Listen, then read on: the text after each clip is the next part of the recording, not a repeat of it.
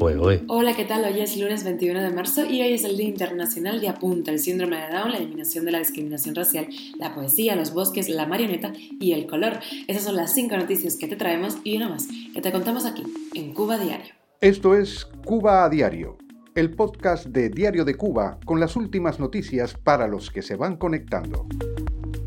Un grupo de intelectuales y artistas cubanos se posicionan en contra del silencio y por la justicia tras los sucesos del 11 de julio en Cuba. Juristas del régimen cubano amenazan con todo el peso de la ley a quienes los denuncien por las condenas del 11 de julio. Autoridades cubanas racionan la venta de combustible a particulares, pero niegan la escasez. Y una de música, la flautista cubana Nurka González recibe la Orden Caballero de las Artes y las Letras de Francia.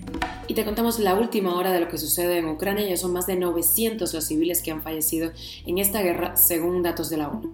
Esto es Cuba a Diario, el podcast noticioso de Diario de Cuba. Un grupo de reconocidos intelectuales y artistas de la isla, al que se han sumado luego algunos de la diáspora, han exigido la excarcelación de los procesados del 11 de julio y la delimitación posterior de sentencias justas para los detenidos. En una declaración titulada Manifiesto contra el Silencio y por la Justicia, denuncian que ante los sucesos del 11 y el 12 de julio, el Estado ha respondido con una violencia política y jurídica desproporcionada y metódica que rebasa con mucho los episodios puntuales y espontáneos de violencia cometidos durante el estallido social.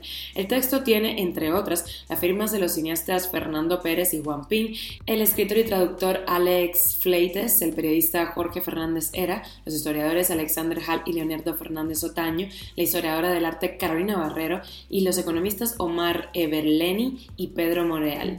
Y por otro lado, una declaración de la Unión Nacional de Juristas de Cuba amenaza a quienes publican fotos en las redes sociales de los fiscales y los jueces que han enviado a prisión con largas sentencias a los manifestantes del 11 de julio. Dice que todo aquel que intente subvertir mediante amenazas, eh, descréditos o facilitando información las decisiones de los jueces en la isla serán castigados con todo el peso de la ley.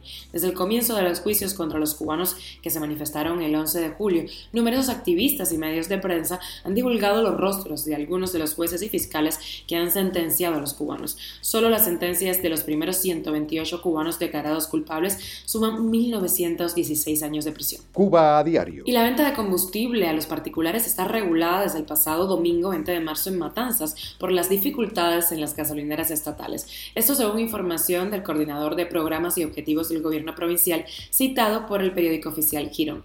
Para la venta en depósitos se autorizan hasta 10 litros de gasolina y 20 de diésel. En el caso de que se eche directo al tanque del carro, serían 20 litros de gasolina y diésel hasta 40 litros. Se ha negado hasta el momento que la medida sea consecuencia de un déficit de combustible en el país. Dicen que responde al aseguramiento logístico para su distribución. Hasta ahora no se ha hablado sobre la toma de estas medidas en otras provincias.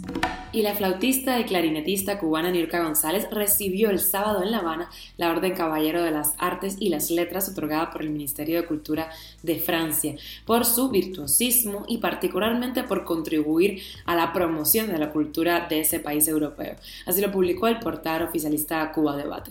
La distinción francesa, otorgada desde el año 1957, también ha sido entregada al músico Leo Brauer, a los escritores Leonardo Padura, Wendy Guerra y Zoe Valdés. Cuba a diario. Y nos vamos con actualización de la guerra en Ucrania. 925 civiles han muerto desde que comenzó la guerra allí, esto según la ONU. China, por su parte, ha anunciado el envío de cerca de 1.500.000 euros en ayuda humanitaria a Ucrania.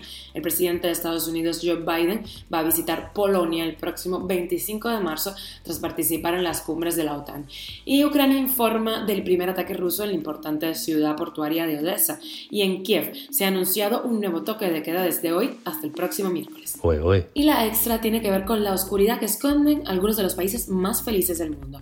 En los países con mayor felicidad nacional, los ciudadanos que perciben la presión social para ser felices informan de un menor bienestar que los de los países con menor felicidad nacional.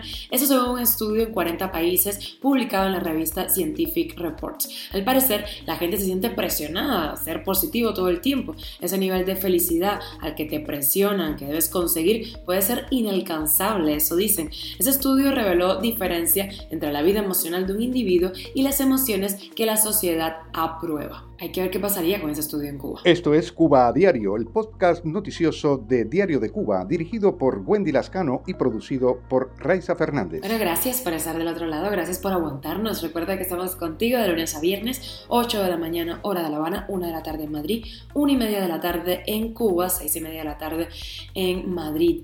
Eh, nos puedes encontrar en Telegram, Spotify, SoundCloud. Si estás en Cuba, uso VPN, Apple Podcast y Google Podcast también. Síguenos en nuestras redes sociales y darnos un like, un corazoncito por ahí, que no nos ponemos bravos. Que tengas un gran lunes.